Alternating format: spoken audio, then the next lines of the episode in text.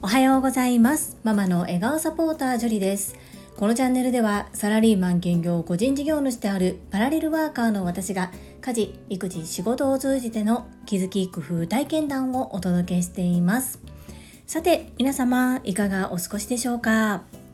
私は昨日祝日だったということで毎週主人の方の父母に次男の送迎をお願いしている体操教室について行ってきました。そこでの気づきをアウトプットさせていただきます。最後までお付き合いよろしくお願いいたします。我が家の可愛い小学校3年生の次男は発達障害グレーゾーンの子です。わかりやすく学問だけでお伝えすると学年が2つぐらい下のレベルとなります。そんな次男が発達障害グレーゾーンと分かった時クリニックの先生に私は藁をもすがるような思いでどういったことを行っていけばいいのかっていうことを聞きました。その頃まだ3歳ぐらいだったんですが児童のデイサービスを利用したりあとは体操教室がいいですよというふうに教えていただきました。残念ながら発達障害っていうのはこれをやったら治るっていうものはないですしその子により症状も様々です。ですが統計的に体幹体の幹が弱い子が多いので体操教室がおすすめ。そしてどうしても指示が入りにくい子が多い中大勢いる中で先生の言われている通りに動いたり周りのお友達の動きに合わせて自分も動くということが小学校に入った時に役に立つというふうに教えていただきそこからずっと体操教室に通っています。なので体操教室に通う目的っていうのが体操をうまくなることではなく体幹を鍛えることと集団の中で周りに合わせて行うことができるのかできるようになる。そのために通いました。よって意外と長い期間通っているのですが進級はなかなかしないです。我が家の目的としては療育を目的として通わせておりますが一般的なお教室であることから開催する側先生側は療育として行っていないので一般の方々に混ざってレッスンを受けております。私が連れて行ける日っていうのは平日ですのでその日がたまたま祭日だったり年末年始が重なっていて仕事がない時そういった時に一緒に連れて行ってあげれるということなので本当に数ヶ月に一度あるかないかぐらいのレベルです。その中で私が昨日次男の成長を感じたところを3つお伝えさせていただきます。1つ目レッスン中ママの顔が見えなくても焦らなくなったこと。2つ目先生の指示を聞いたりお友達の動きを見て動くことができるようになっていたこと。3つ目迷っていたり戸惑っているお友達をサポートできるようになっていたことです。まず1つ目のママの顔が見えなくても焦らなくなったということなのですが最初私が土曜日に連れて行っていた頃の話です。少しお手洗いで私が席を外したり教室内から見えなくなったらもう不安で不安で仕方なくて目に涙をためて探し回っていました。ですが昨日の場合は私が少し買い物する用事があり今から買い物に行ってくるからしばらくいなくなるよと伝えたらうん分かったということでちゃんと理解して待つことができました。当たり前のことかもしれないんですがうちの次男にとってはものすごい成長でした。そして2つ目先生の指示が入りそして周りのお友達と同じように動けるようになっているということです。最初の頃は自分しか見えてなくてそして視野がものすごく狭い。興味関心のないことは言われていても耳に入ってこないし周りを見れない子でした。そこが少しずつ自分のものすごく興味のあることでないことにも耳を傾けられるようになりそして周りの動きを見て自分も合わせなければならないところは合わせるということができるようになっていました。完璧にできるようになっているわけではありませんが全くそういうところができませんでしたので本当に少しずつですが次男のペースで成長してくれているなというふうに感じることができました。3つ目少し迷っていたり悩んでいるお友達のサポートができていたというところです。周りの同じ学年同い年の子たちがどんどん上のクラスに行っているということもあり今のクラスの中ではおそらく最年長の子だと思います。同じ小学校3年生の子もいますが3年生よりも下の子の方が多いです。もともと小さい子が大好きな次男。そういったこともあるのかものすごくお兄ちゃんぶりを発揮していまして順番に並んでいる自分の目の前の子が少し迷っていたりするとさりげなくサポートをして背中を押してあげているシーンが何回か見ることができてわーすごく成長したなと思ってものすごく感動することができました。これもひとえに先生が発達障害児だからといって特別扱いするのではなく他の健常者の子と同じように褒めたり叱ったりっていうことをして接してくださっていること。そして毎週孫のためだからと言って送り迎えをしてくださっている主人側の父と母に感謝しなければならないなと改めて感じました。そして親としては療育として行かせているため息子がそれが好きかどうかと言われると何度も何度もやめたいというふうに言っています。他の習い事であればやめたいといえばやめさせるんですけれどもこれは療育のために行っているため嫌がっても生かしてるんですね。そんな中一生懸命頑張っているなぁと思ってものすごくたくさん褒めました。このように私は発達障害グレーゾーンの小学校3年生の次男のことを数回に一度お話しさせていただいております。それは私がものすごく泣いてきたからです。同じような立場のお父さんお母さんの少しでも勇気になればいいなそんな風に思っております私はお医者さんでもなくその手の専門家でもありませんですが当事者の母として何ができるのか今も模索中ですがそのうちの一環として自分の体験談をこちらでアウトプットさせていただいております。必要な方に届けばとっても嬉しいです。本日は小学校3年生発達障害グレーゾーンの次男の習い事に久しぶりについていって私が気づいたことについてお話をさせていただきました。最後までお付き合いくださりありがとうございます。それでは本日もいただいたコメントを読ませていただきます。第543回レッスンレポ大人の女子会コメント返信にお寄せいただいたメッセージです。高尾さんからです。やりますよ。毎日褒め褒め100本ノック。41、樹里さん、褒め褒め上手です。樹里さんは応援とともに褒め褒めも得意ですよね。おっしゃる通り褒めてもらえると嬉しいし頑張れたりしますね。私は樹里さんへの100本ノックを通して苦手な褒め褒めポイントを見つけるを練習させてもらっています。いつもお付き合いくださりありがとうございます。高尾さん、メッセージありがとうございます。もし私が褒めることが得意なのであれば、今日お話をさせていただいた小学校3年生の次男の存在がとても大きいです。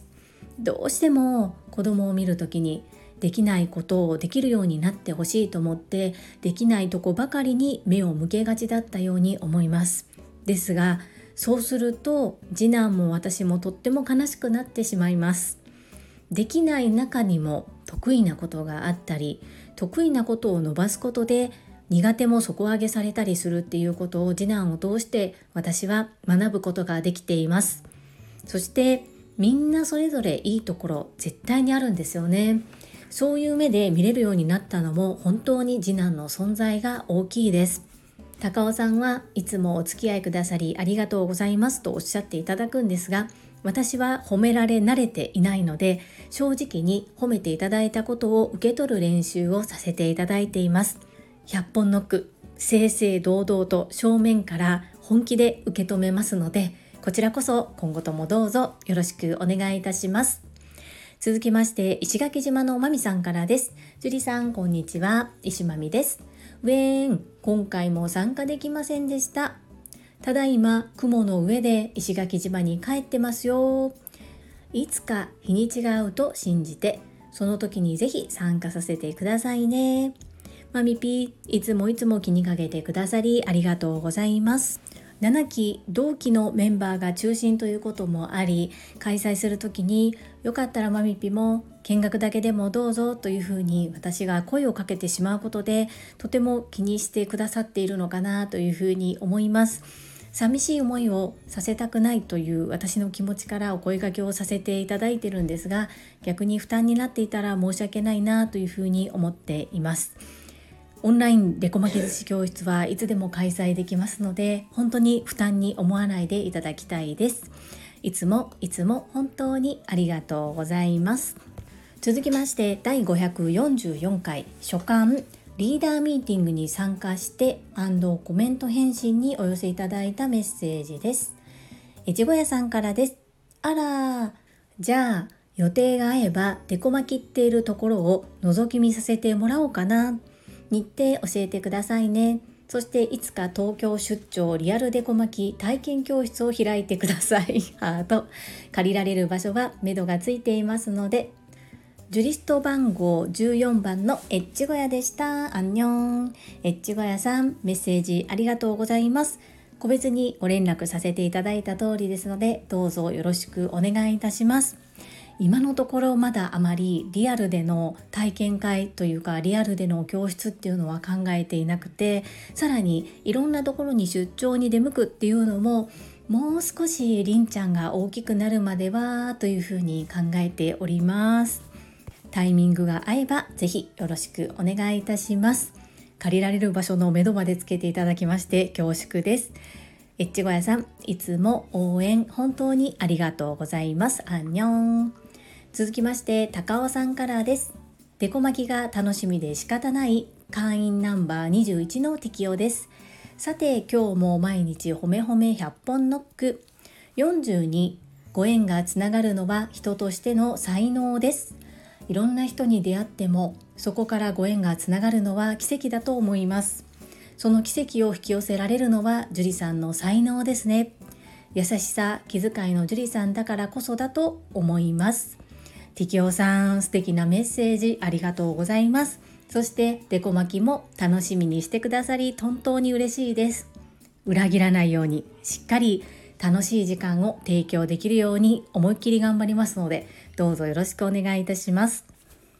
とっても不思議なんですけれどもお片付けの方もお料理教室の方もものすごくついてるなというふうに思うんです。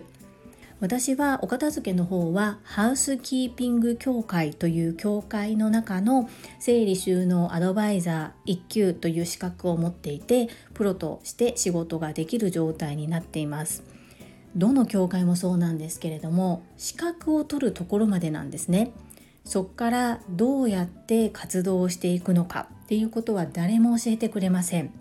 そんな中兵庫県が開催している神戸での女性専用の創業セミナーっていうものに私は参加をしました。すると席が自由で100人程度いらっしゃったんですがたまたま私の左側に座った方が整理収納アドバイザー4年目の先輩。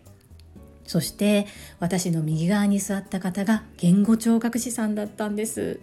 もうその頃にはうちの次男が発達障害グレーゾーンで発話が遅いことそしてデイサービスを利用していてちょうど言語聴覚士の方にお世話になっていたんです。そのことがなければ言語聴覚士という資格を持っている方がいるということすら知りませんでした。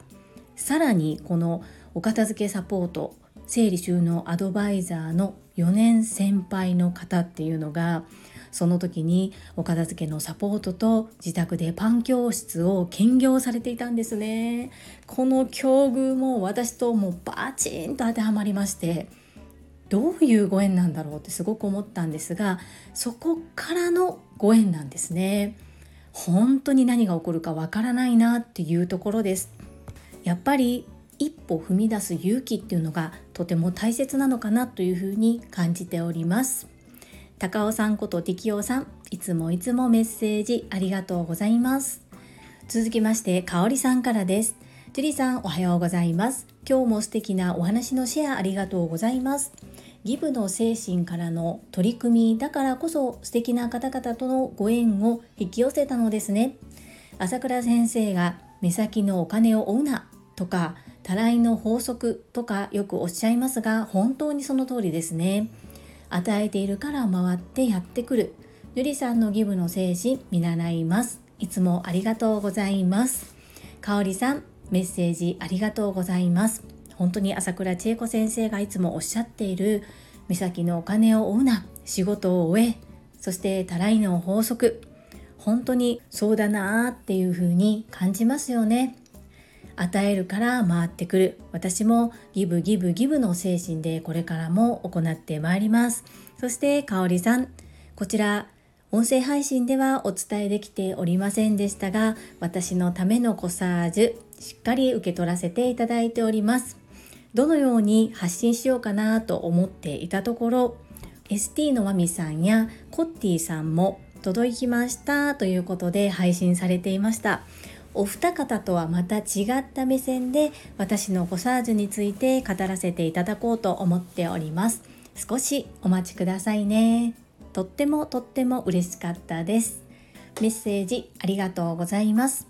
最後に石垣島のおまみさんからです。樹里さんこんばんは石まみです。最近カモさんの Voicy や ST まみまみのスタイフでもキーワードになってますが今日の放送を聞いて引き寄せの法則だなって思いました。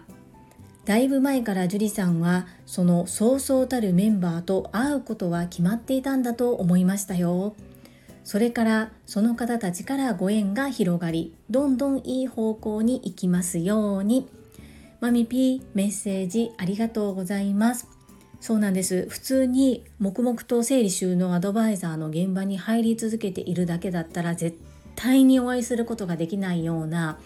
私からすると雲の上のような方々と一緒に現場に入ることができて会話をして名前も覚えていただいてその中のお一人の方と外部委託契約も結ばせていただきさらに一緒に現場に入ることができるようになった。そのお仕事がボランティアだからと受けていなかったらそのご縁はなかったんですよね。無料であったとしてもボランティアであったとしてもなかなかできないホテルの改善整理というお仕事そういった経験をさせてほしいということで私は申し込みをさせていただいたんですがその陣頭指揮を取っていたのも先ほど高尾さんのところでお話をさせていただいた女性専用の創業セミナーに参加した時に私の左隣に座っていた方がその改善整理コンサルタント協会という協会を2年前に神戸初で立ち上げられたことがきっかけなんです。その方が教会の長でそして私はその方と知り合いにならなければ今の私はありません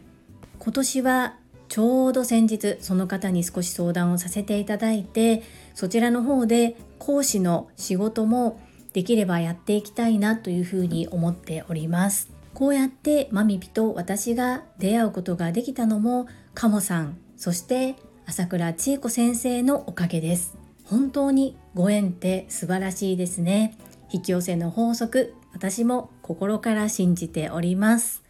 マミピいつもメッセージありがとうございます。はいいただいたメッセージは以上となります。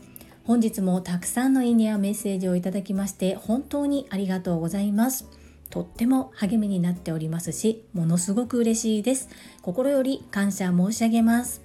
最後にお知らせをさせてください。タレントのエンタメ忍者みやゆうさんの公式 YouTube チャンネルにて私の主催するお料理教室ジェリービーンズキッチンのオンラインレッスンの模様が公開されております。動画は約10分程度で事業紹介自己紹介もご覧いただける内容となっております概要欄にリンクを貼らせていただきますので、ぜひご覧くださいませ。